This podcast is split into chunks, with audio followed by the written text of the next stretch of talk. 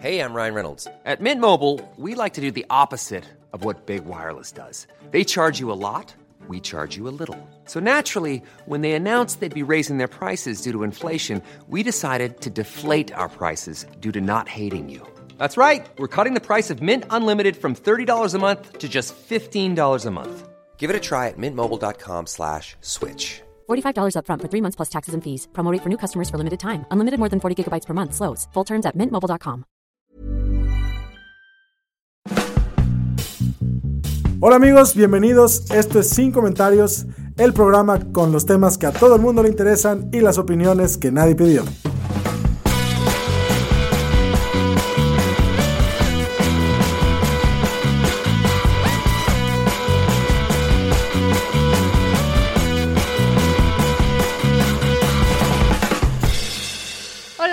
Estoy aquí con Lalo Flores. y Memo Vega. yo soy Fernanda Dudet y queremos agradecer muchísimo a nuestro patrocinador de hoy, Folicure para perros. Si su show Queen que desean que ya no sea tan desagradable y quieran abrazarlo sin muchísimo puto asco, usen Folicure para perros. Folicure Sí. para perros. Ese es el que sí me hace.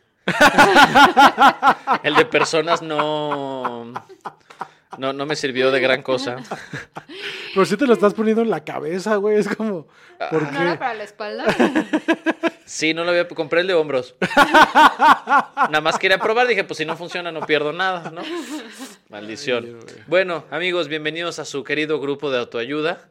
Eh, Y que vaya que lo vamos a necesitar hoy. esta semana sí, caray. Ah, esta estado semana muy necesito un abrazo. Memo Vega, sí. Memo Vega se está tocando eh, la cara con Qué frustración. bueno que tardaste un chingo entre decir que se estaba tocando Memo Vega y la ¿Te das cara. cuenta que Lalo siempre hace eso? Esas pausas son horribles. El Lalo siempre dice enunciados completos, con excepción de aquellos que pueden ser interpretados de manera vulgar. Hay siempre los pausas. Estoy- y está- se sacó las Lotería. llaves. Lo tengo en, en el. Está registrado eh, aquí, en mi cabeza. Ah, Lalo Flores se tocó la, la cabeza. Mira, Guillermo, tú no estuviste en una secundaria para puros hombres.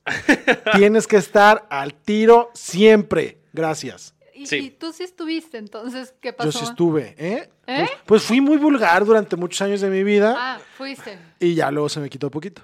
Y luego volvió aquí y está en sin comentarios ahora. Muy bien, entonces. pues bueno, señores, se puso intensa esta semana, sobre todo, eh, pues toda la semana, ¿no? De lunes a viernes, con las marchas feministas, ¿no? Bien, tú fuiste a, a la de aquí de Guadalajara. Fui a la del viernes, sí, porque en, en el DF fue la del lunes, donde le, le avientan a este Ortiz. ¿sí es Horta, Ortiz? Jesús Horta. Suena Jesús horrible. Horta. Corta.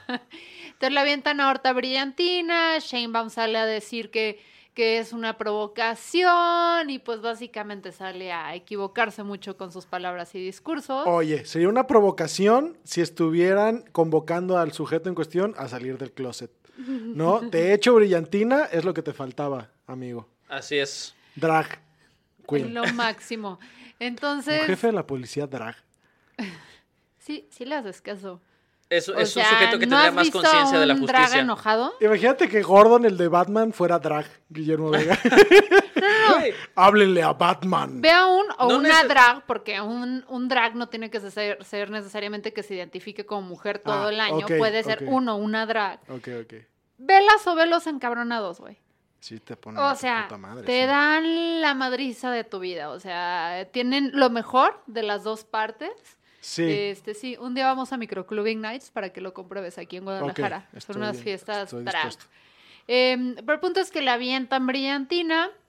Shane Baum sale a hacer estas declaraciones muy este, poco afortunadas y pues se arma la convocatoria el viernes para distintos puntos de la ciudad que salgan a hacer como concentraciones. No eran propiamente marchas, sino eran concentraciones donde pues básicamente era eh, engliterizar eh, los palacios de gobiernos o monumentos o puntos claves para, para México, ¿no?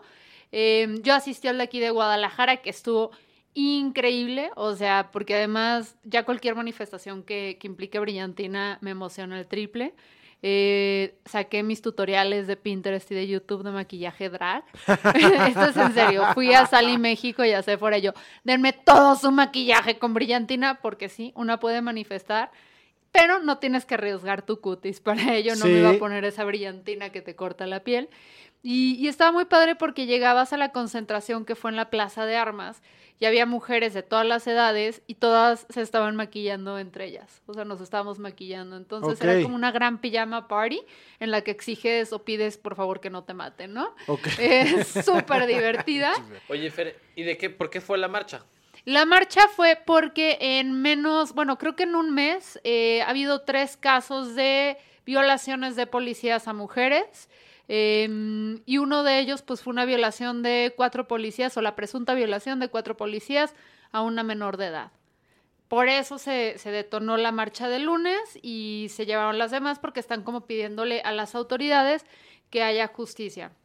que fueron entonces como réplicas solidarias, ¿no? Pues lo que pasa es que cuando se hace, se hace la denuncia y este caso se hace público, ¿no lo platicamos la semana pasada? Sí, ya, ya Sí, habíamos hablado. Por eso ya, ya habíamos hablado un poco de. Sí, nada más era para ver de que por eso era la marcha. Entonces, por eso era la marcha. Escuchen el podcast de la semana pasada. Previously on Sin Comentarios. Ay, me siento mal que brinquemos de burlarnos de Marta de baile este tema, sigue, pero sí. tenemos que hacerlo, muchachos. Sí. Bueno, la semana pasada una joven de 17 años denunció que cuatro policías de la Ciudad de México la violaron dentro de una patrulla. Hagan su tarea, no venimos aquí a grabar para que nos ignoren, ¿ok? Entonces, eh, pues luego nos enteramos en la semana que los policías seguían, los policías seguían eh, básicamente eh, operando, ¿no? Durante, después de que se hizo la denuncia, no los habían removido porque pues eran, tenían todavía la presunción de inocencia y, y, pues hubo mucho enojo por parte de las feministas. Que esa es una, pre- una pregu- creo que un punto interesante. Aún con la pre- presunción de inocencia, ¿se puede dejar a una persona acusada de algo así haciendo sus funciones normales?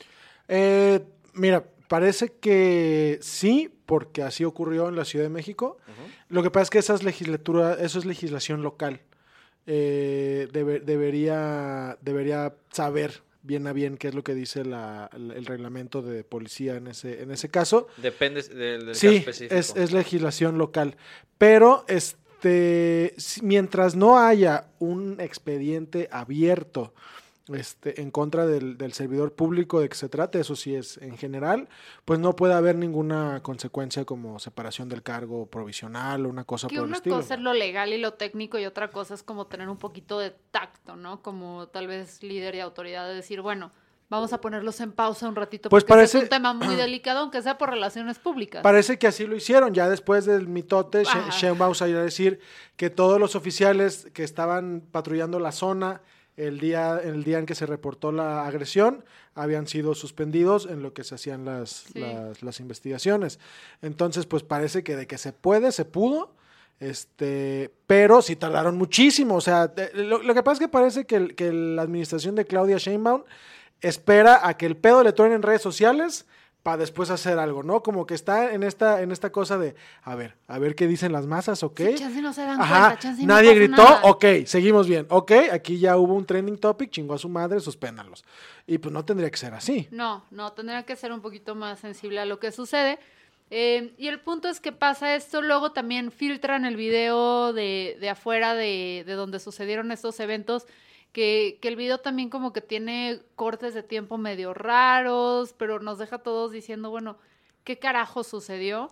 Eh, Es un video un poquito confuso. Eh, de entrada, parece que los horarios que aparecen en los videos, eh, pues es- no están bien programados. Son cámaras particulares. justo el ángulo del video tapa donde está la chica. En ningún momento se ve que es una patrulla como tal. Pero también, muy importante decirlo, el video sale en, en Noticieros Televisa, ¿no? Denise Merker. no me digas, en Noticieros Televisa. Exactamente, que ha sido un medio este, comúnmente alineado al poder y que ha estado, eh, pues bueno, siempre como limando asperezas con los proyectos políticos que están ejerciendo la función pública. Me llama la atención que un video de esta naturaleza pudiera ser publicado en un medio masivo cuando es parte de una investigación. Lo que pasa es que ahí te va, Guillermo. Ah, no, Eh, no vengas con Vega, tus- tus te digo Guillermo, legales. digo Guillermo porque así te llamas. Deja- déjame en paz. Maldita sea. La cosa es que eh, el disclaimer de Noticieros Televisa es, nosotros tuvimos acceso a estos videos de los vecinos. Sí. Eh, entonces jamás afirman que el video lo obtuvieron de la carpeta de investigación. Entonces, no se puede asumir que el video fue filtrado, sino que se puede ah, nada más establecer lo que ellos dijeron. Noticieros Televisa obtuvo de los vecinos estos videos. En punto, obtuvo videos de la noche y de la calle en la que la menor asegura que sucedió la agresión en su contra. Ya de ahí, si la fiscalía quiere jalarlos como evidencia o no quiere jalarlos como evidencia a la investigación, va a ser un rollo completamente diferente, porque además es- son videos que están, eh, como dices tú, desde ángulos muy difíciles y con muy baja definición. Entonces, este, y esto me lo explicó un penalista. Muy bien. Me documenté, amigos. Excelente, Este, finalmente. el, el tema es que la prueba, si, si la Fiscalía de la Ciudad de México decidiera eh, jalar esos videos al, al- al expediente, primero el medio, de, en, el medio por el cual lo obtuvieron, pues ya está medio, medio manchado. Y luego no puedes identificar ni caras, ni complexiones. Es más, me hace que hay uno en el que ni siquiera se alcanza a distinguir el número de patrulla. ¿no? Entonces, todos esos, todos esos puntos este, que tiene de deficiencia el video son puntos a favor de que la se los defensa dan de la policía. Y aplican unos zooms y van a ver si los lunares de los policías. Entonces, para mí lo que estaba haciendo Noticieros Televisa era aprovecharse de videos que saben que no sirven para la investigación para jalar agua a su molino y además, no sé si voluntaria o involuntariamente, este, poner el dedo sobre el renglón de ahí no se ve que la hayan subido a la patrulla. Y lo dice, y lo dice Denise. Nosotros no vamos a llegar a una conclusión, pero ahí se ve en el video. ¿No? Y dices, de- entonces si estás llegando a Sí, una conclusión. No, y se- chingada madre. Nosotros no vamos a sacar conclusiones. Sin embargo, a partir de estas imágenes podríamos concluir, pero no lo vamos a hacer, que hay contradicciones entre los dichos de la joven y lo que se aprecia en los videos. O sea, se esparció como fuego ese video, que también no hay que ser ingenuos, eso genera views, genera follows, Claro. genera Y audiencia. genera para una percepción de quién es responsable de esta situación. Sí, porque luego, luego se pusieron a atacar a la chavita que se había salido, que si no. Entonces, sale eso, tenemos la manifestación de lunes y también tenemos la reunión de Sheinbaum con eh, feministas a puertas cerradas, que fueron puras feministas en esta primera reunión, pues eh, Que que, se se, portan alinean, bien. que se portan bien, ¿no? Sí. Que se alinean con gobierno. Pórtense bien, Y- diría nuestro presidente. Y pues fue como una reunión muy interesante, porque pues básicamente se trataba de decir, sí, Sheinbaum, tú estás muy bien y te apoyamos, y condenar los actos más radicales. Qué hermosa cola de caballo, señora Sheinbaum. qué, qué- qué agradable su rostro sin maquillaje. Se la hace Teo González. qué, qué gran cosplay de Teo González, señora Sheinbaum. Que bueno, o sea, si llevan un rato escuchándonos, yo no simpatizo mucho con, con las feministas radicales, no tengo, o sea, eh, la forma en la que ejecutamos las cosas no estamos muy alineadas, pero reconozco su, su importancia y creo que es clave incluirlas a ellas en este tipo de diálogos. Casi me sueno a Lalo con su propio micrófono y hubiera sido hermoso que se Sí. escuchara así el pop. en Exactamente. Y la sangre cayendo. Entonces, o sea, es importantísimo que no nada más incluyas a las feministas que te van a decir, sí, todo es maravilloso, sino que escuches a las que están empujando chance y la balanza de una forma más extrema, porque están llevando esta discusión a lugares que otras no lo harían, ¿no? Y son las más molestas y hay que escucharlas, ¿por qué están así de molestas? El caso es que fueron dejadas por completo a, a un lado. Eh, salió Marta Lama, salió Elena Ponatowska a decir puras cosas. De como- sus sarcófagos sí, salieron, ¿no? así. Alguien nos habló. La música de thriller así Ajá. de fondo. No, de película de thriller, no de Michael Jackson. No, yo hablaba de eso. ¿Ves? Yo sabía, sí, claro que no- lo yo sabía. de. Soy Marta Lamas. Ahora siempre voy a imaginar a Marta Lamas con una chamarra de piel roja. Ajá. Te odio. Thriller con artritis, güey. Es, es fantástico. Es que, es que sí queda. This is artritis. Y Artritis. empecé a tronar los dedos, de dos tronar los huesos. Ajá, sí. Trin, tin, tin, tin. Ah.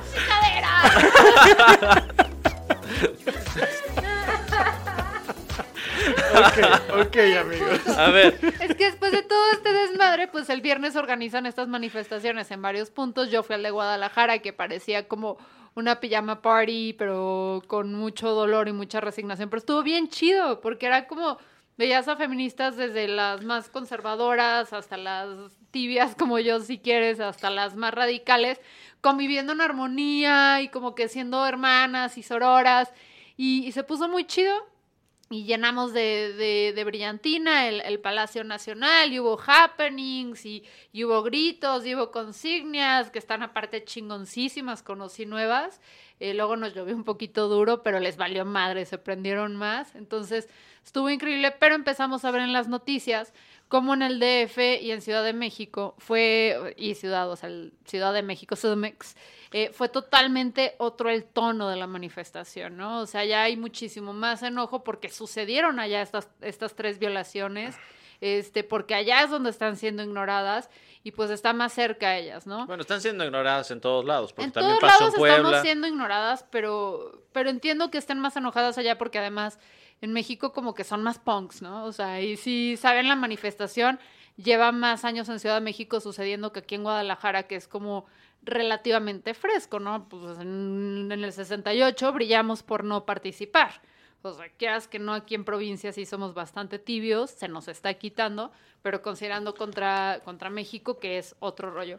Sí. El punto es que empezamos a ver los videos en México que hay, que hay, este, el- o sea, hay momentos claves, que uno es una, esta estación del Metrobús, donde se agarran a, a destrozarlo, eh, y un, hubo un, un acto de violencia donde golpean a un periodista, que ahorita si quieren hablamos de eso. Eh, está lo de la quema de la estación de policías en Florencia, en, creo que en fue Florencia. en Florencia. Y luego fue, sí, quemaron, o sea, pinche punk se la pela. El punk acaba de llegar a México y lo trajeron las feministas. Órale. Y bueno, estuvo la, la intervención en El Ángel de la Independencia, ¿no? La Victoria Alada, sí, es así es su nombre Así oficial. es. Entonces empieza a haber debates en redes sociales de rasgarse las vestiduras de eh, deben o no, o sea, ¿por qué son unas vándalas así? No, mujeres, el trending topic, ellas no me representan. Hubo también este momento donde precisamente este periodista, al que golpean en la cara en cámara, hubo otros periodistas que empezaron a intentar eh, achacarse lo que esas habían sido morras, que habían sido mujeres las que lo habían golpeado. Y tú así, imbécil, que no estás viendo que fue otro hombre que además luego, si tú ves el video bien a detalle, hay un señor mayor que le está diciendo a este chavo como que lo dirige a que golpea a esta persona. Luego detectamos quién fue el agresor. El agresor de- del periodista, que la neta no me acuerdo, eh, aparentemente eh, se llama El Chupas. Órale. Así es. Y el Chupas pertenece a un golpe, a un grupo de choque denominado Los Buitres. Ah, eso es sorprendente. Yo pensé que un sujeto que se eh, hacía denominar el chupas iba a ser un parte de la academia. Cuando dijiste grupo de choque pensé que ibas a decir la FEU. Oh, sí, pues es el... Tranquilízate. Ese te lo pusiste solo, autogol. ¿Qué? Pues así es, el, el agresor del periodista Juan Manuel Jiménez, este, se llama el Chupas Estrada y vive pues en la alcaldía de Coyoacán. Y pues resulta que esta no es la primera vez porque empezaron a reportar feministas desde que empezaron las manifestaciones, decir, hey, hay infiltrados, hay infiltrados, hay infiltrados. Y siempre que escuchamos hay infiltrados como que decimos, ay, no es cierto, es la paranoia. A ver, gente, esto de los infiltrados, y luego si quieren les paso un, un libro de que está en línea, está publicado en Google, que habla precisamente de los grupos de choque en México y su historia. Sí existen. Son grupos que se hacen llamar anarquistas, que sí hay grupos anarquistas que van a las manifestaciones y destruyen todo porque quieren destruir, pero también se les conoce a estos como grupos anarquistas que se rentan al mejor postor para ir y ahora sí que desestabilizar las manifestaciones. No sé si sabían ustedes de esto. Sí, sí, sí, sí, para, para, precisamente para darle el tono de ultraviolencia que luego le favorece mediáticamente a los gobiernos. que hay que, hay, que preguntarnos a quién le favorece, porque este grupo de los buitres eh, ya, tenía, ya tenía antecedentes de atemorizar Coyoacán precisamente en eventos de Sheinbaum. O sea, durante los eventos de pre-campaña de Sheinbaum, este, fueron estas personas y generaron una serie de, de relajos, ¿no? Entonces, eh, el problema que tenemos es que hay, todo esto fue durante la gestión de Toledo. Entonces, eh, estas agresiones, de repente la conversación cuando llegábamos el viernes en la noche a nuestras casas, no se trataba de, de, la violencia, de la injusticia de las mujeres, de lo que están sufriendo, sino que se estaba hablando de que a un periodista, hombre, lo golpeó otro hombre de un grupo de choque que busca como que generar desmadre todo en aquello que vaya en contra de la Sheinbaum. Eh, sucedió allá, ¿no? Y pinches mujeres, ya es culpa a las mujeres y las mujeres las mujeres y los medios toman eso. Eso es el viernes. El sábado se empiezan a, a circular las imágenes, bueno, desde el viernes en la noche, pero el sábado es como la segunda nota que repuntea, que es la del ángel de independencia, todo, todo grafiteado. Entonces la gente rasgándose las vestiduras de diciendo... Eh, "Es que- Monumento Nacional, ¿por qué me lo rayaron? Exacto, mis Ah. impuestos. Tú vives en Jalisco, imbécil. Tus impuestos no van a los monumentos de, No, y de que la además Ciudad de es, México. es el mismo monumento que orinamos cuando gana la selección. Exacto. ¿no? Y ahí nadie se queja. No. Ahí nadie dice nada. ¿Has orinado en el Ángel de la Independencia? Es que nunca me ha tocado estar en México cuando gane la selección. Pero Ah, una vez fui en un 0-0 México-Brasil y yo sé que si lo hubiera orinado nadie hubiera dicho nada, porque ahí vemos un montón. Ah, vaya. Cero, se festejaron un 0-0. Contra güey. Brasil en Brasil, claro que sí. Por supuesto que sí. ¿Qué eres, atlista? Cuando me pongo la verde. Pero eso fue lo impresionante de la discusión porque, o sea, ha habido momentos en el pasado donde se han hecho destrozos en el ángel. Todo el tiempo, Donde ha habido falta de respeto y nadie dice nada. Que lo rayaron, que no sé qué, que si va a costar y cuánto, y cuánto tiempo va a tomar rehabilitarlo y todo.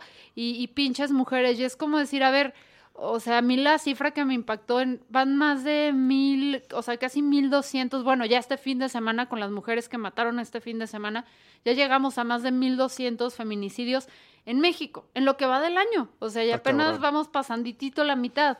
Entonces, vamos y nos rasgamos las vestiduras eh, porque las matan a ellas y, o sea, perdón, porque dañan a un, a un monumento que se puede reparar, que se puede restaurar, pero nos vale madres cuando matan a 1200 mujeres o cuando violan no me acuerdo cuántas mujeres al día en México. Ahí sí, nadie el arma de pedo. Sí, es una locura. Esas cifras son una locura. Pero como bien dices tú, la gente se concentró en enfocarse en lo incómodo que les resultaba la manera de, manifestarse. ¿no? Y a final de cuentas entiendo que siempre se nos ha como metido mucho la idea de que las manifestaciones tienen que ser pacíficas. Y sí es cierto, pero aplica creo que para atender otro tipo de problemas, ¿no?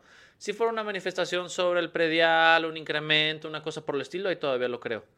Pero la gravedad del asunto da para otra cosa. En este tema de los feminicidios y las violaciones, el gobierno es especialista para ignorar este, manifestaciones pacíficas. Y dicen, Entonces- Sí, sí, sí. Es que calen de otras formas. Hay una chava que tuiteó algo de, a ver, lo de Juárez empezó hace más de 18 años. Llevamos 18 años haciendo denuncias, haciendo marchas, este, poniendo ombudsman, poniendo fiscales especiales, haciendo una serie de procesos para que nos intenten validar. O sea, ya se nos acabaron los recursos acabaron y esto es a lo que se tiene que llegar. Y se están concentrando con un pinche edificio que tiene arreglo y volteaban, a mí lo que me mata de risa, las feministas de antes no hacían esto. Abra un libro de historia, güey. O sea, ninguna revolución social de, de las mujeres ha venido diciendo, porfis, denos nuestros derechos. Claro.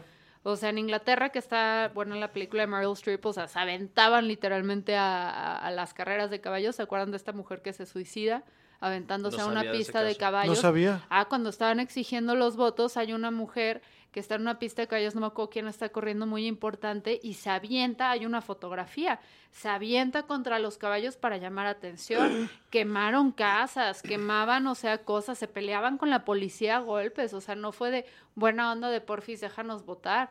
Entonces, a la gente se le olvida y piensan que, que los derechos que tienen ahorita las mujeres se lograron diciendo, ay, porfis, ándale. Entonces, es como de estas veces donde dices, híjole, em, pues ¿dónde están nuestras prioridades? Y conste que yo soy la persona así de que, por ejemplo, yo no creo en la destrucción de la propiedad privada, al menos de que sea un funcionario de gobierno o Sí. una institución que esté directamente atada ahí. Porque yo sí también digo, salió la historia que vandalizaron una camioneta de personas que habían, mujeres que habían ido a la marcha, ¿no? Sí, de, de zapatistas, ¿no? Algo Sí, así. exacto. Entonces, yo no estoy a favor de la destrucción, o sea, yo jamás me he metido a destruir nada porque no, yo no creo en eso, pero apoyo totalmente a estas mujeres cuando dicen, pues me voy a ir en contra de- del ángel de la independencia, que además eh, hay gente que lo está diciendo, o sea, lo está abordando desde un punto de vista artístico, a mí se me haría un error que quisieran ahorita limpiarlo, porque el arte, y es lo que decían, se trata de que interactúes con él. O sea, el arte no es arte nada más, hay muchas corrientes modernas, colgado en un museo y que no participes. El arte lo tienes que interactuar, y más aquello que son monumentos y todo.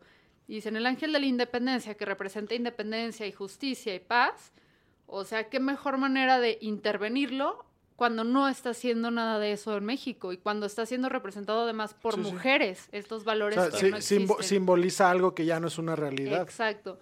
Entonces, pues bueno, dicen que lo van a limpiar, que también salieron periodistas así súper tendenciosos a inflar números de cuánto iba a costar. No, creo que no hay 20 una. millones de pesos. Una Sí, cosa no hay así una de- sigla, no hay una cifra oficial de cuánto va a costar, pero pues ahí andan inventando sus mamadas, como siempre, eh, y la discusión sigue. Yo no había puesto tanto mute, tanto block y tanto unfollow desde las elecciones del año pasado. Oye, pero déjame, te, te regalo un blog más. Eh, hace dos horas, hace un ratito, el doctor en Derecho Constitucional, una de esas cosas, John Ackerman, Ay, ay. puso eh, este tweet. Este viernes, Cuarta Ola, que parece que es como un grupo feminista de estudiantes de ITAM, llamó a sus integrantes a vestirse de negro, cubrir sus caras y tapar sus tatuajes. Sobre todo, comillas, si van a hacer algo. Pone el screenshot. Ahora borran su tweet, se tiran al suelo y acusan a un servidor de fomentar la violencia y condenamiento en su contra. Pues es que sí hubo, o sea, cuando Sheinbaum saque decla- la declaración después de lo del viernes, dice que se van a abrir carpetas en contra de todas las personas que, que participaron. Ahora, tras puertas cerradas en la segunda reunión con feministas, dijo que Ya siempre que no. no. Pero, pero bueno, o sea, yo sí entiendo que se quieran proteger. Sí, y tiene todo el sentido, pero el punto de esto es lo que está diciendo Ackerman es, a ver, otra vez vamos a criminalizar, criminalizar a la gente que está saliendo a, a protestar por una causa que si no, no, no se me ocurre una causa más legítima que esa. No, y, y, y te sorprende que dice ser parte de un gobierno que dice a su vez que es de izquierda, ¿no? Y Exactamente. un gobierno de izquierda no debería fomentar y respetar que se den las manifestaciones. Por supuesto. O Y sea, además es- asumir sus errores. Ah, ahora, y creo que lo importante es que el, el llamado de atención a partir de, de la, eh, digamos, intervención violenta de, de la propiedad pública eh, resultó y están hablando en los medios internacionales de qué está pasando en México, ¿no? Exacto. Que eso es impresionante. En los medios internacionales sí cacharon la onda y están hablando de la violencia que sufre Sí, la sí, mujer sí, en sí, sí, México. están yéndose al fondo. Pero los medios locales, mostrando lo tercermundistas que son, nada más están centrando en la destrucción a- en los bienes públicos. Así es. O sea, ese es el nivel de periodistas que tenemos. Y Bueno, de el que periodismo muchos- dicta digo, la democracia que tenemos, ¿no? Y, y que a final de cuentas el, el nivel de periodistas que tenemos muchas veces va en relación a qué tan metidos están con el gobierno eh, en turno. Porque hay muchos, digo, no todos los, los periódicos aquí hicieron una cobertura limitada, hubo quienes sí dieron este, difusión al asunto real, pero la mayoría recibe lana del gobierno. ¿Y no viste la cantidad de lana que se gastaron también para posicionar hashtags? No, no supe O de sea, eso. bueno, también, o sea, hay cuentas como es gurú político, uno de estos, sí, algo así, es de esas cuentas que no importan porque nada más eh, comunican lo que les pagan por decir. Empezaron a posicionar tipo el de a mí no me representan Ah, o el de sí así no vi. mujeres. Bueno, eso si checabas bien los hashtags, venían de granjas de bots. Oh. Entonces, o sea, no estoy diciendo que no hubo personas que sí lo hicieron. Yo le di una serie de unfollows a personas que yo conocía y que pensaba que no eran tan idiotas que usaron esos hashtags. Perdón, Fer. Ah, yo de, Pero tú lo usaste en otro contexto. Ajá. Sí, o sea, si mal no me equivoco, tu tweet, Lalo, era así como de, ay, no me gusta la salsa del pollo Pepe. Hashtag a mí no me representa eso. Este, y, y pues sí, fueron, o sea, fueron granjas de bots pagadas. Qué tristeza. Pues bueno, ¿alguna conclusión de lo que viste en la marcha en estos días, Fer? Uno, estoy súper a favor de que el glitter se vuelva ahora sí como emblema de las marchas feministas porque llevo toda mi vida esperando pretextos para maquillarme como drag sin tener que ir a fiestas drag que terminan muy tarde en la noche. Yo ya soy una señora. Eso estoy súper a favor. Y lo que también está bien padre es que yo sí veo cada vez como más morras unidas. O sea, sé que ahí tenemos diferencias de veces donde no estamos de acuerdo con todos y si nos agarramos así es como, como con tus hermanos de a mi hermana nadie le pega más que yo. Frase real que le dije a mi hermana una vez, a algún niño que se sonó a mi hermana. Entonces siento que eso está pasando con las mujeres. Es así como, a ver, entre nosotras podremos no estar de acuerdo, podremos tener diferentes visiones de hacia dónde debe ir el feminismo, aunque creamos en los mismos valores y en la, la equidad, pero a la hora de los madrazos, hermana, estoy a tu lado. Entonces esa parte estuvo bien bonita, Memo. Qué bien. Sí, digo, creo que en el DF fue como una connotación, este, bueno, hubo más No. enojo, como dices, pero aquí en Guadalajara las fotos Pero que ¿no vi viste que las subiste, fotos también del DF? Hay una foto hermosa que le deberían dar un premio que está la, la estación del metro en llamas Ajá. y están dos mujeres llorando, abrazándose enfrente de, Ah, de no la la estación. Entonces tú veías eso, o sea, porque la gente se dedicó a sacar eso de ellas golpeando, pero no se dedicaban a sacar las fotos de ellas abrazándose y apoyándose dentro de este caos. Y eso era como, podemos ser, porque esa es una de las consignas, ¿no? De, eh, podemos ser, no, somos muy malas, podemos ser Consignas. peores. Esas chingaderas. Consigna. Consignas. Era, eh, somos malas, pero podemos ser peores. Entonces, sí veías como que estas mujeres super punk, super rudas, que pueden ahora sí que colapsarte una ciudad a madrazos y con glitter, pero había estos momentos de dulzura que es muy propia de la mujer. Entonces, eso estuvo chingoncísimo. Qué chido. Muy bien. Yo me quedo con lo de mazmorras unidas. Suena como, como, en, el me- como, ¿Mazmorras? como en el medievo, ¿no? Como si hubiera sido una, un colectivo. Como el sindicato de las Sí, sí, mazmorras. sí. Tenga a sus detenidos gracias a mazmorra- Mazmorras Unidas. Oye, me gustaría vivir 20 minutos en tu cabeza, güey, o sea, la verdad. Muy Ay, bien. amigos. Ahora, en el intenso mundo de la ley, Eduardo Flores, ¿qué sucedió esta semana? Música de Loa Norte. tan, tan, tan. Tin, tin, tin, tin, Esta nota es traída a ustedes por una cortesía de Mazmorras Unidas. Ah, ya, cálmate. Amigos, eh, Rosario Robles. eh, eh, ¿Fue a prisión? ¿Qué tal, eh? Wow, eres el peor corresponsal en la historia de la información. El peor. Entonces, Rosario Robles, quien fuera eh, titular de la SEDATU, que es la Secretaría de Desarrollo Agrario y Territorial en el- la administración de Peña Nieto. Oye, eso salió así como lo traías ya listo de la cabeza. Ay, ay, ay, ay, comí chocolate y azúcar, déjame en paz. Entonces, ¿Puedes comer chocolate sin azúcar? sí, claro, cuando es Hay amargo. chocolate sin azúcar en la ¿Qué preguntas tan estúpidos haces? Yo no pregunté si había supers. chocolate sin azúcar. Te pregunté a ti, Lalo Flores, si tú estabas dispuesto a comer chocolate sin azúcar en algún Lo he hecho, lo he hecho gracias a Si Erika la Franco. de Lalo nos está escuchando, sí. Lo he hecho gracias a Erika Franco que nos trajo chocolate de Oaxaca, muy delicioso y no tenía azúcar. Muy bien. Déjame en paz. Ok, entonces. Sedatu y además Sedesol, Ok. Secretaría de Desarrollo Social en el gobierno de Peña Nieto. ¿Por qué son importantes estos dos puestos? Porque son los que estuvieron involucrados en la cosa que ustedes recordarán que se llamó la estafa maestra.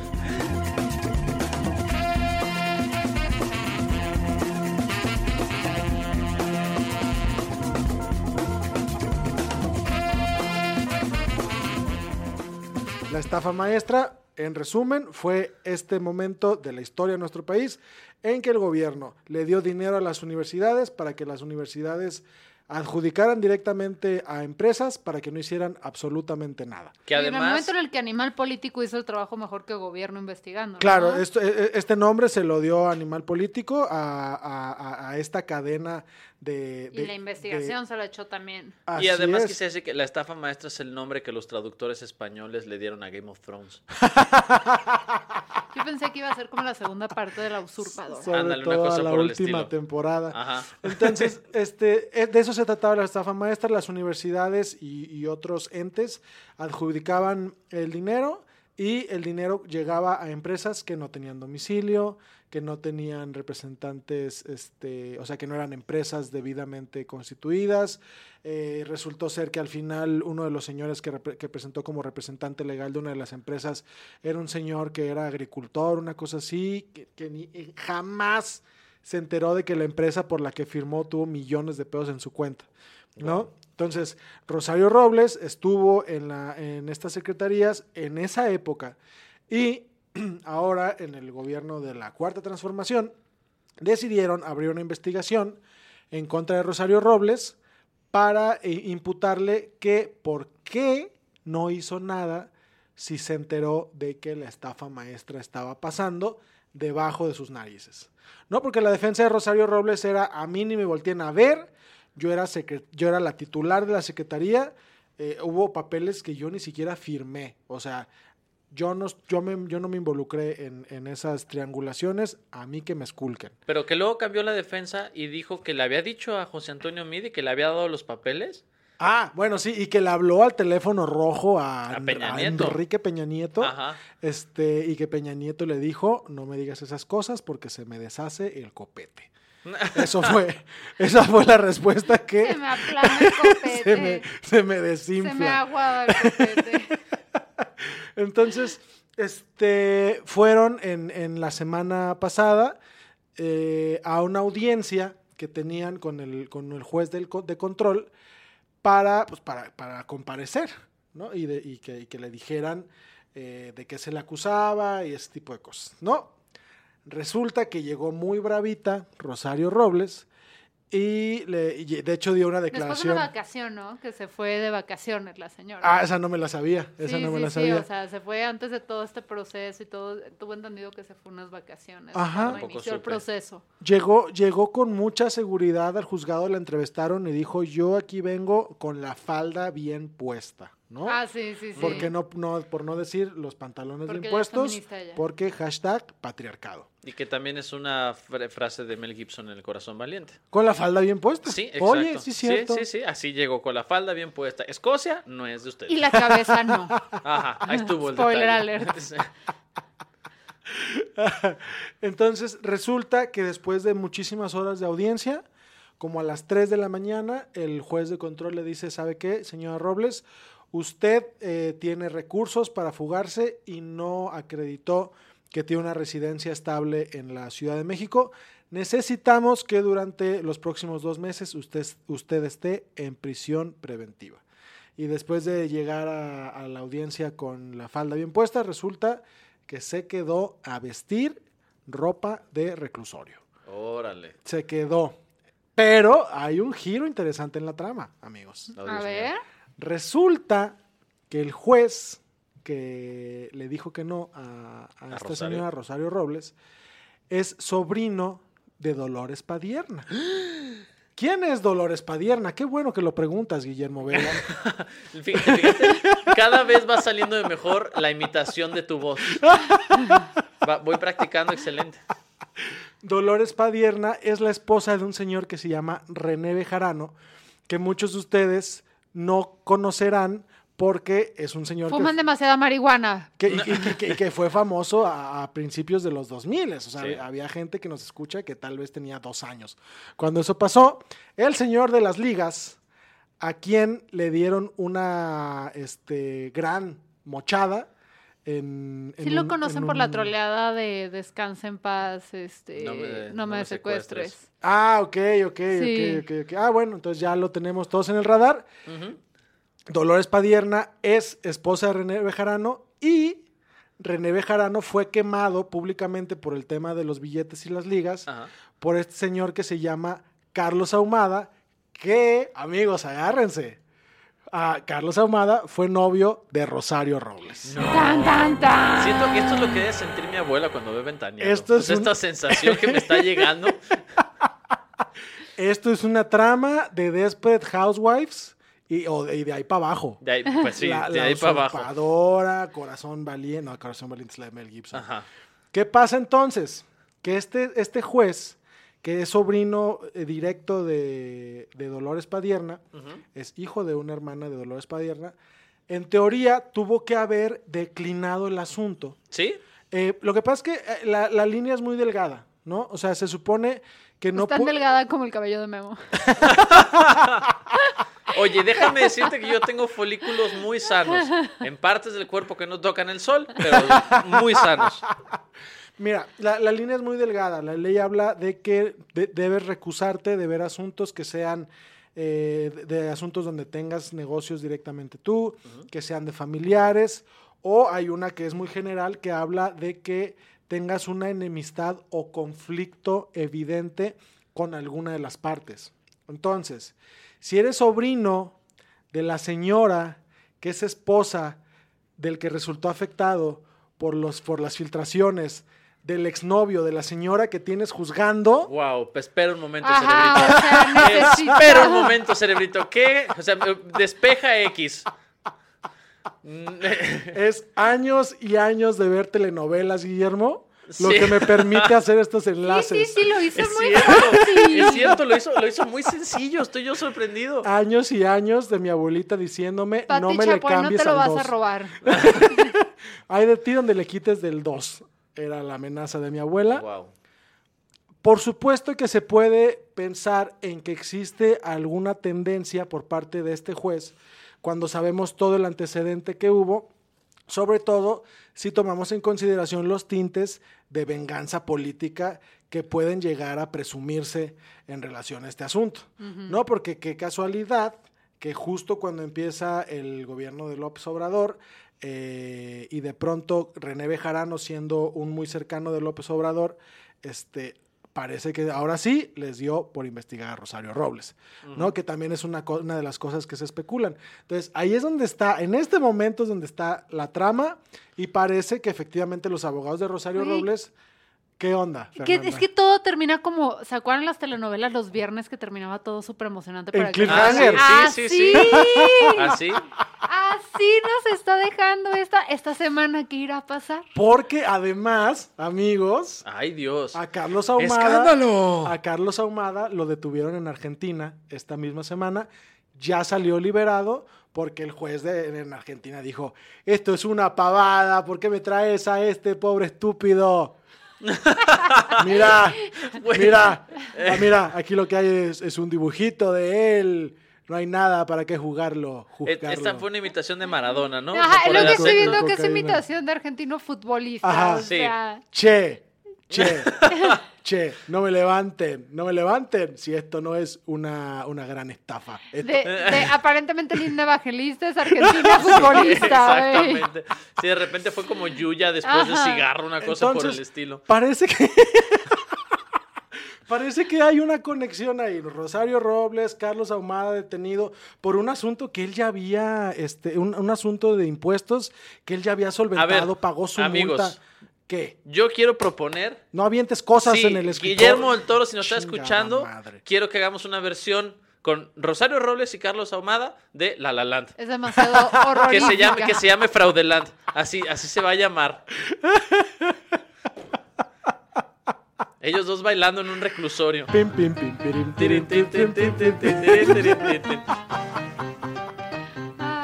Entonces, amigos, este, ya le negaron un amparo a Rosario Robles, no, no, por el momento no puede salir de prisión. Eh, y los, los abogados de, de la señora Robles están tratando de eh, pues someter a proceso al juez, ¿no? Por el, Por la- la- por, por el nexo, por el Ok. nexo con. Dolores Padierna. Fer, ¿tú tienes alguna tía por la cual meterías a la cárcel a alguien? Sí. Por, o sea. Digo, no nos digas quiénes, no pasa nada. Ah, ok. ¿la Yo ya tienes? iba a decir cuál era mi tía favorita. So- ¿Pero sí la tienes? Sí. ¿Tú, Lalo, tienes alguna tía por la cual meterías a alguien a la cárcel? Así como... Ah, Bueno, no. depende a qué, a qué alguien. Ah, claro, yo sí. Ok. Bueno. No, yo sí. ¿Tú no sí, tienes una tía por la que meterías algo, a alguien a la cárcel? Sí, pero no sé cuál. O sea, sé que, sé- o sea, tengo la sensación de que sí, pero si pongo a pensar en nombres, no sé por cuál metería a alguien a la cárcel. Tal vez Sí. por mi tía Gloria. Ah, yo- Hola, nombres, tía ¿verdad? Gloria. Sí, una disculpa. En fin, Sigan al pendiente de esta emocionante trama en los próximos episodios de Sin Comentarios. ¿Sabes cómo y vamos una a confirmar que es una nuestros novela? 15 seguidores en Argentina. Ajá. ¿Sabes cómo vamos a confirmar que es una novela? Se quitan a Jesús Delgadillo y el, el juez es Fernando Colunga. Así es como vamos a confirmar que es una novela. O Roberto Palazuelos. Much- sí. Y Rosario ¿qué? Robles que la va a interpretar Camila Sodi, güey, ok. Eh, estaría- yo, me- yo quisiera ver a Camila Sodia en el papel de Bejarano. Eso creo que sí sería una gran caracterización.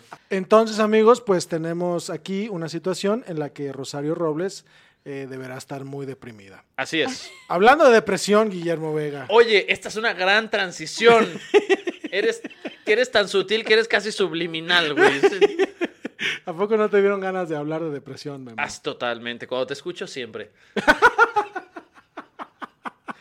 Por fíjense. favor, ah, eh, vocifera tus estupideces, gracias. Ahí les va. Este, esta semana, una como de las cosas que más estuvo discutiendo eh, fuera de, eh, bueno, lo- lo- creo que la agenda la dictó la, la- toda la, la marcha feminista y lo que pasó con el caso de Azcapotzalco, estuvo esto de Rosario Robles, pero también se discutió mucho sobre un artículo que escribió Gibran Reyes, que es, eh, digamos, un especialista en temas de política y muy alineado con el gobierno federal, sobre la depresión. Yo jamás me imaginé que Gibran fuera a escribir algo sobre un tema de salud mental. No sabía que estaba eh, facultado o en- en- enterado de estas cosas, por lo que leo no particularmente. Este, entonces, es un ¿Qué, artículo. qué manera tan elegante y diplomática decirle que es un estúpido. Exacto. Para estos temas, sí.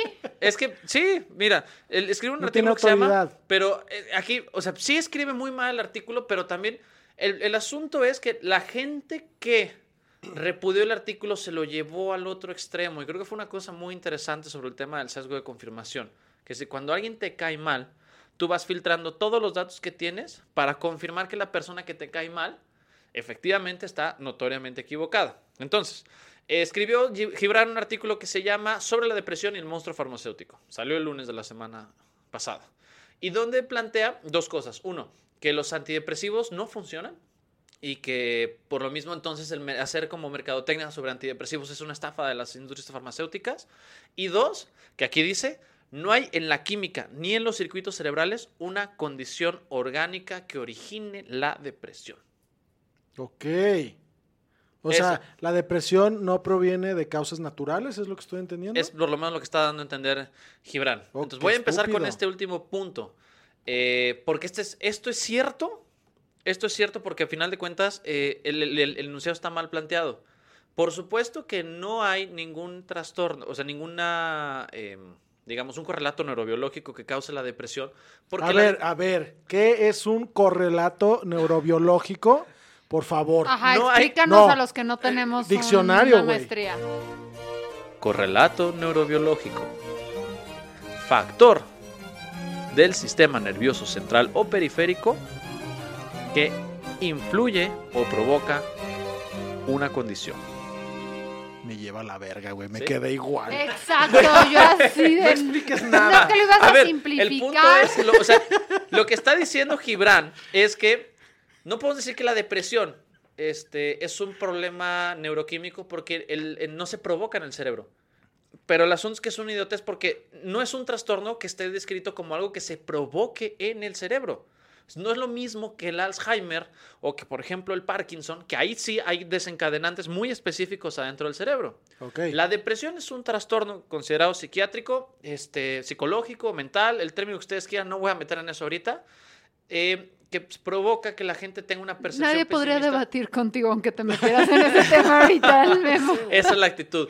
Eh, se provoca por, eh, lo que provoca es una percepción eh, completamente pesimista sobre el futuro, sobre uno mismo y sobre los demás. Y que poco a poco lo que va generando es un esquema de desesperanza aprendida, donde tú lo que anticipas es que todo lo que intentes hacer jamás va a llegar a un resultado favorecedor. Naturalmente eso no se origina en el cerebro, pero por supuesto que hay muchos factores que se desencadenan en el cerebro a partir de ese tipo de razonamiento. Si ustedes se ponen a, a revisar eh, qué es lo que ha pasado con la investigación científica en depresión y neurociencias, hemos encontrado cada vez más zonas que se activan de manera diferente en las personas con depresión, ¿no? En las zonas, por ejemplo, las zonas límbicas se hiperactivan ante sentimientos negativos y lo- los lóbulos frontales que se encargan de dar, digamos, una atribución racional a, a lo que estamos procesando, se hipoactivan. Es o decir, sea, se, se apachurran. Se Exacto. subactiva, ¿no? se- ¿eh? Subactivan. subactivan, hipoactivan, dejan de trabajar. Se apachurran. Gracias. Se apachurran, exacto. Entonces, Se que- alalan. Exacto. Porque Lalo se apachurra también. O Deja de trabajar. es un chiste de masturbación. En fin. eh, el punto es. Me apachurra. Ay, no entendí por qué el apachurrarme es masturbatorio. Bueno, luego, lo- lo- Ajá, aquí tengo, lo- luego lo vemos con un diagrama. El punto es que mm, lo que termina provocando esa, esa química cerebral es que si tú empezaste a tener pensamientos negativos de manera recurrente, tu cerebro se ajusta a esa condición por algo que llamamos plasticidad. Y entonces es más sencillo que proceses información emocionalmente negativa con mayor intensidad y te es más difícil tratar de hacer un análisis lógico de lo que te está sucediendo. Ok. Ahora, eso significa que sí hay una relación muy clara entre el funcionamiento del cerebro y el cuadro de la depresión. No significa que la depresión se origina en el cerebro, Pero por supuesto que hay evidencia contundente de que tu cerebro cambia de manera radical cuando tienes depresión y eso complejiza el cuadro. ¿Por qué no puedo decir que se origina? Porque no puedo decir "Ah, a partir de este momento, cuando esta zona falla, se genera depresión. Porque no es un trastorno que sea neurobiológico, no es un trastorno neurodegenerativo, es un trastorno psicológico que cambia el cerebro. Pero no empieza siendo un trastorno neurobiológico. Entonces, desde ahí el enunciado está mal planteado. Pensemos un poco como la ansiedad. O sea, no naces con depresión. No, hay una vulnerabilidad este, genética. O sea, sí a veces hay personas que tienen mayor probabilidad de desarrollar depresión, pero no se nace con eso. La ansiedad igual, o el estrés postraumático. Nadie nace con estrés postraumático. No, no, no. Tienes que tener un evento que represente un un nivel de estrés alto y eso también cambia tu cerebro. Y también es un trastorno psiquiátrico que tiene este, un impacto neurobiológico. Pero no, no lo podemos desacreditar por decir que la causa no está en el cerebro. El problema con lo que está planteando Gibran sobre esto es que él dice que si la causa de la depresión no es cerebral, entonces no hay que tratarla con fármacos. Pero es, es estúpido porque sería como si tú dijeras, bueno, si el estrés postraumático no se genera en el cerebro, entonces no tienes que tratarlo con fármacos. Esa es una, es digamos una especie de, de como de, una atribución causa y efecto muy, muy boba. Porque aunque la depresión no empieza en el cerebro, sí cambia el cerebro y por supuesto lo que los fármacos, exactamente, lo modifica de manera radical, porque no solo el funcionamiento, puede inclu- inclusive cambiarlo estructuralmente. Tú puedes encontrar un ca- cambios en el volumen de zonas eh, cerebrales. Sí, es lo que nos hablabas del lóbulo frontal y el Justo. hipotálamo y todas. Estoy hipotálamo repitiendo no, las pero cosas que acuerdo de biología. Eres como todos mis estudiantes, maldición. Eh, La- Las neuronas, la la amígdala. sintaxis, sinapsis. Sintaxis. Esa Las neuronas hacen sintaxis en su máquina de escribir. en fin, ese es el punto que está muy mal planteado. Y por lo mismo, a lo que se brinca es una teoría de conspiración, donde dice, bueno, las farmacéuticas venden antidepresivos eh, simplemente para generar ingreso y le han metido a la gente la idea de que eh, la depresión es biológica. Solo eso. Eso, así, dicho, redactado como aparece en el artículo, falso. Pero sí hay evidencia de que los antidepresivos, en función de algunos criterios, no voy a decir que sea una evidencia ya que es, es 100% este, verificable, de que los antidepresivos tienen un impacto muy limitado. ¿Qué es lo que pasó con la mayoría de la gente cuando leyó este artículo? Se lo llevó al lado opuesto. Empezaron a decir que Gibran era un loco, tiras conspiracionistas, eh, antivacunas, terraplanistas. Pero, ¿sabes a Este, mí? Yo conozco algunas de esas personas que dijeron eso y que estoy viendo en este momento. Pero, ¿sabes? Aquí me recuerda a mí el discurso un poquito de Gibran, eh, porque cuando, cuando sale este artículo, eh, me recuerda mucho lo que pasó con esta Marianne Williamson. No sé si lo ubican, la No. entrevistó este Trevor Noah. Les voy a rolar el link Ah, ahí en mi Twitter. la, la, la La líder espiritual de Oprah. sí. Sí, sí, sí. que ella precisamente habló, tuvo, to- alguna vez tocó el tema de la depresión, que la gente la malentendió porque ella hablaba de cómo la depresión, eh, más que la depresión se metía en lo de la industria farmacéutica y cómo Sí. están intentando empujar medicamentos para cualquier cosa y que eso había que cuidarlo y tratarla con, con moral y ética, ¿no? A mí se me hace una mujer muy inteligente, eh, pero en algún momento se, radical- se radicalizó su discurso por parte de los medios, no de ella, y decían que ella como que negaba la depresión. Entonces se me hizo como que demasiada coincidencia que Gibran se subiera a ese tren del mame justo cuando esta señora que está empezando a tener como que un poquito de despunte en Estados Unidos también lo hizo. Eh, no sé, ahí como que sí sentí de, hmm, le estará intentando copiar como para poder generar un poquito de eco, pero sigamos con las estupideces que dijo Yo este por, lo que, yo por lo que entendí, eh, parece ser que Gibran empezó a agarrar un pique con otro sujeto que después habló de manera muy puntual sobre su depresión y que es, digamos, como una forma de golpearlo. No recuerdo exactamente bien quién era y luego se los tendré que confirmar. El asunto aquí, que, es una cosa importante a, plantear, me parece que sí es importante cuestionar el impacto que tienen los antipsicóticos, los antidepresivos y todos los medicamentos farmacológicos, porque lo que muchas veces hacemos es como los conocemos y los escuchamos todo el tiempo, asumimos que detrás de ellos hay ciencia y, este, incontrovertible, y no es el caso. Y que es una cosa que, que- quería yo de repente como poner ahí en la discusión en redes, pero nadie brincó. El asunto... Nadie va a brincar contra ti, Guillermo. Güey, Pues, no, es o que, sea, es que cuando no- hablas del cerebro escribes cosas ininteligibles, cabrón. Aquí es cuando entra Nuño así de, Ajá, yo güey. me daré el Exacta, putazo contigo". exactamente. Ajá. A lo mejor Nuño puede haber brincado. Ajá, güey. Fíjense, Hay un, hay un psicólogo en Harvard que se encarga justamente del- vas, Harvard. Don ¿Qué es Harvard, eso? Harvard, Don Harvard. A ver, ¿qué que se llama Harvard? Irving Kirsch, que se ha dedicado a estudiar el efecto del, de- el, digamos, como el efecto placebo en la gente, ¿no? O sea, cómo te impacta Y, el consumo. ay, iba a ser un chiste de la banda, olvídenlo. Ok. Eh, él, él- él, digamos, empezó la investigación. Voy a ser muy breve con esto porque si no me voy a clavar machín, pero no quiero.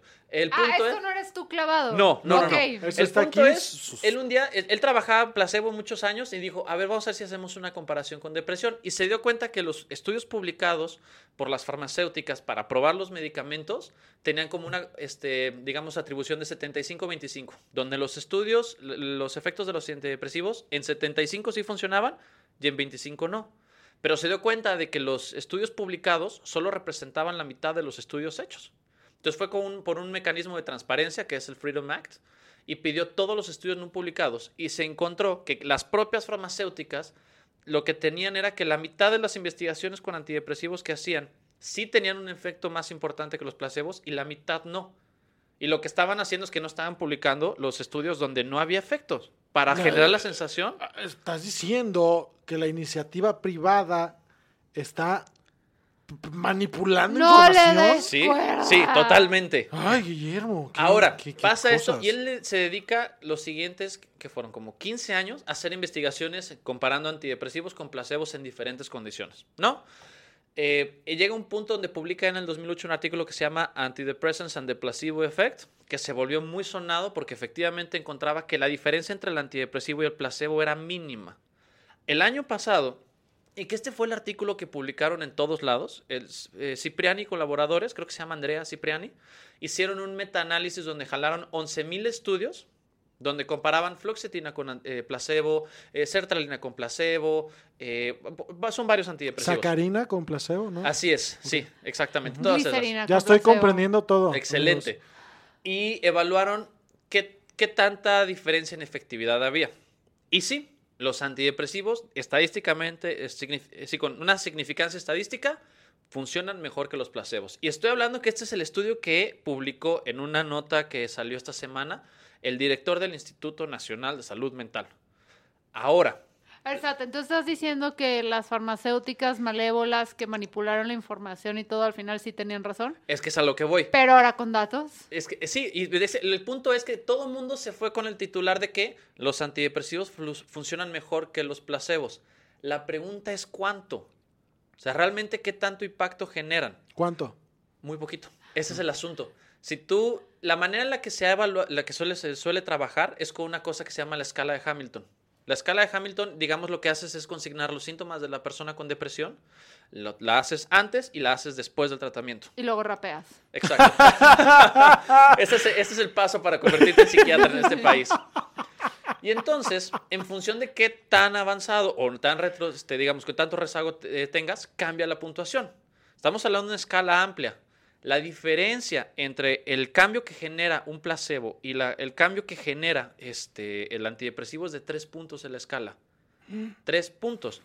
Esto es importante porque eh, lo que sé, primero, es- hay una asociación en, en Inglaterra que te dice que es, es, digamos, el NICE, que es una asociación sobre la excelencia clínica, y te dice, a ver, para decir que el ¿NICE? antidepresivo... NICE, se llama NICE. ¿no? Ah, yo pensé National- que nice así de puta, estos son del country. de Es que, seguro, es que así, se- así se llama tal cual, el National Institute of Clinical Excellence. ¿Y también que- venden cosméticos culeros? Sí.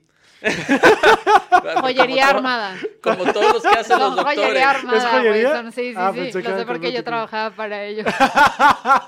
Y entonces lo que dice este instituto es que para que tú asignes un antidepresivo efectivo, tiene que generarte un cambio de por lo menos tres puntos. Pero luego el propio Kirsch descubrió que para que los clínicos puedan reconocer un cambio, tiene que haber una, pues, un- una variación en la escala de siete puntos. Ese artículo que todo el mundo ha citado de Cipriani, lo que te dice, sí, hay muchísimos antidepresivos que funcionan mejor que los placebos, pero el que mejor funciona apenas se alcanza el rango de los tres puntos. Y por ahí nos vamos hasta abajo. La fluoxetina, por ejemplo, que es uno de los más vendidos. te hace ¿Cuál es su nombre comercial? Ah, no me acuerdo. Xanax. No, este, este, Ribotril. Creo que es- Eh, creo que es estoy diciendo todo como que la mesa de noche de mi El, mamá, el el, que, cajón de el noche que toma de. Ceci Suárez en la Casa de las Flores. Tafil. Creo que, es el, creo que es el Prozac. Déjenme lo busco. Yo, yo lo único que estoy entendiendo de Memo es que compramos un chingo de M&M's, le rasquemos la M y las vendamos como antidepresivos, güey. Es que es el asunto, mira, tampoco voy a decir que los antidepresivos no funcionan, pero el punto es, Que Gibran está bien menso. No, es, es a lo que voy. Ah, Por decir, justamente por querer ver a Gibran Menso en todo lo que dijo, nos estamos brincando una discusión que sí está bien fundamentada, que realmente hay indicadores que señalan que los antidepresivos te hacen una diferencia mínima. Una diferencia de tres puntos en una escala no es una cosa radical, al contrario, es mínimo el efecto. entonces Gibran tiene razón. Un poco, un poco, pero lo que hizo fue apalabrarlo de manera muy responsable. El, el- aquí el, el punto que voy a Muy, poner es muy irresponsable. Irresponsable. Ah, es que Sí, te sí, sí. comiste la I. Te comiste la I. Importantísima. irres- irresponsable. Ay, gracias. ¿Ya? Gracias. Para Al- parecerte Steve Jobs, güey, usas muy poquito la I al principio de las palabras. Eso es mejor que cuando me dice que parezco Ricardo Anaya. En fin, el punto es, probablemente la, la efectividad de los antidepresivos tengamos que medirla con otros criterios.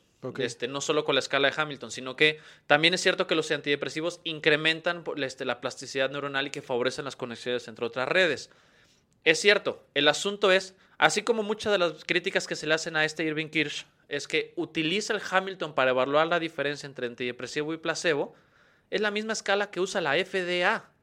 ¿Por qué la FDA usa esa metodología para aprobar medicamentos cuando el impacto es mínimo? ¿Sí? Entonces, ¿Hay sí, otro? O sea, ¿hay otra opción? habría muchas alternativas. De entrada, una cosa que se podría hacer, además de la escala de Hamilton, puedes hacer pruebas que tengan correlatos neurobiológicos. Tú lo que puedes hacer es estudiar, por ejemplo, eh, a ver, le, hace- le ponemos este tratamiento a esta persona, le hacemos un- una imagen por tensor de difusión antes y después.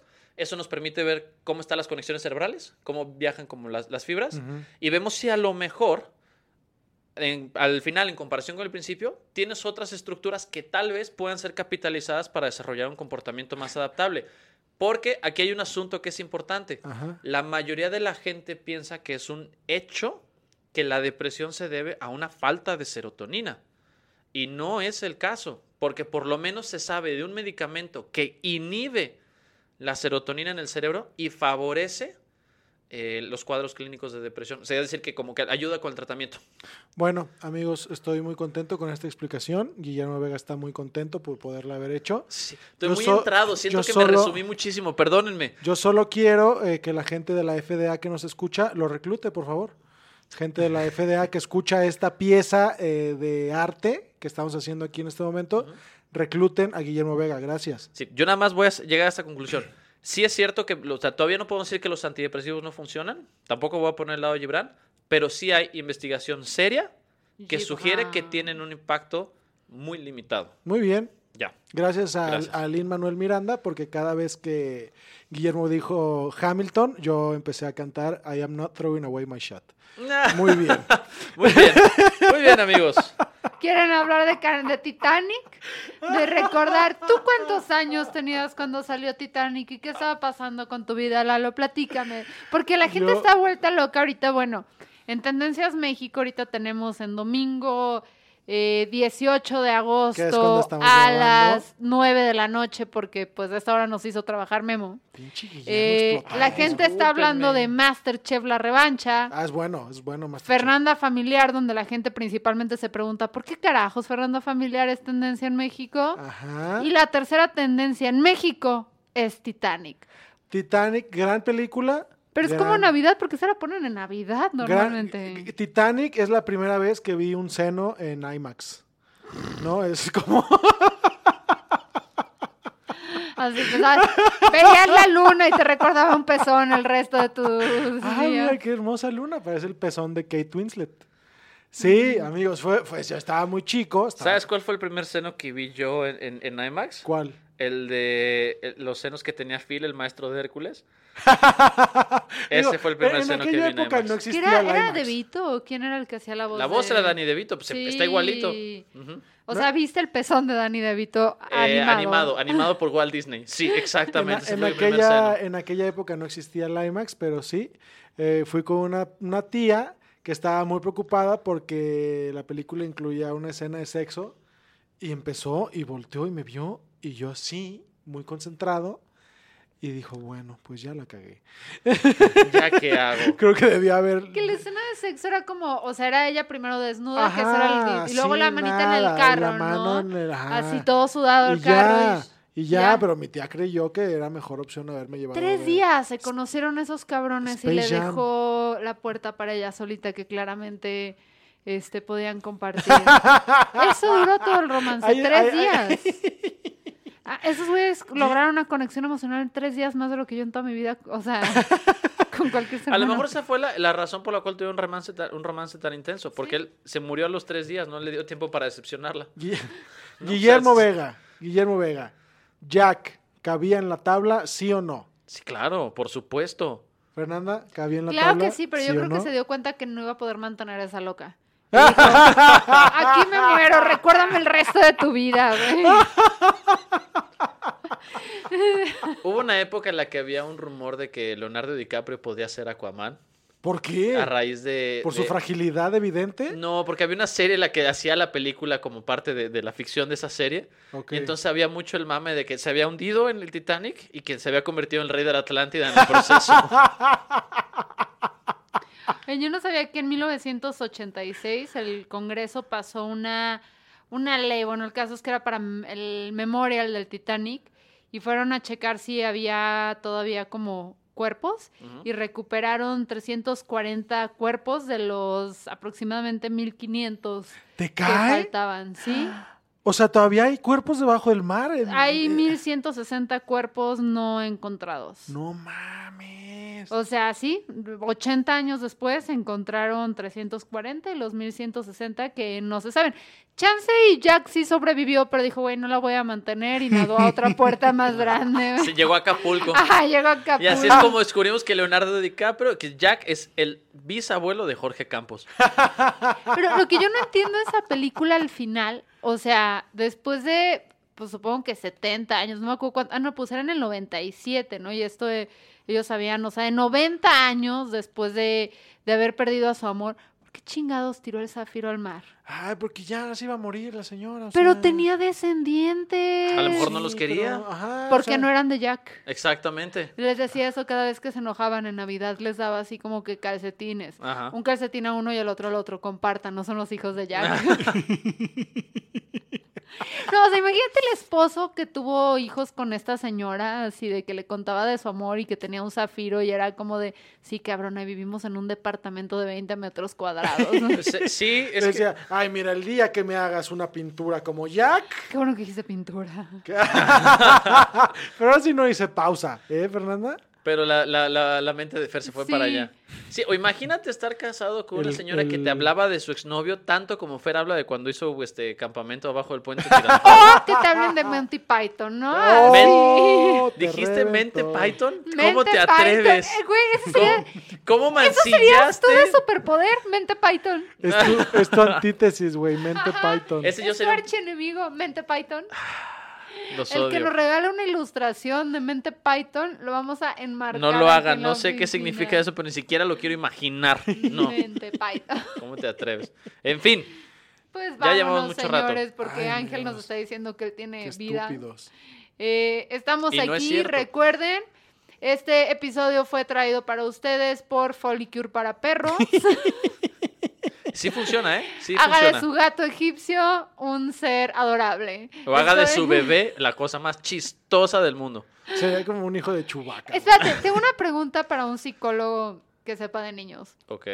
El otro día fui al, al centro de Zapopan y vi que un niño empezó a correr un chingo y mi pregunta es, ¿los niños son como los perros? O sea, quiero decir, ¿Los puedes si amarrar? un perro empieza a correr, el chiste es no perseguirlo. ¿Funciona igual con los niños? Depende del contexto en el que estás, porque si, digo, si el, el lugar es controlado, igual puedes esperar. Pero si el lugar es, digamos, un espacio abierto, donde hay calles, hay Bueno, personas estamos que no al lado de una avenida, ok, qué bueno que lo persiguió si lo su tienes mamá. que seguir, pues claro que sí. Maldita sea, estoy aquí con Lalo Flores. y No atropellen a sus niños. Memo, Memo Vega. Y yo soy Fernanda No le Dudet. den licencia a Fernanda para tener hijos, por favor. Estoy preguntando. Chao.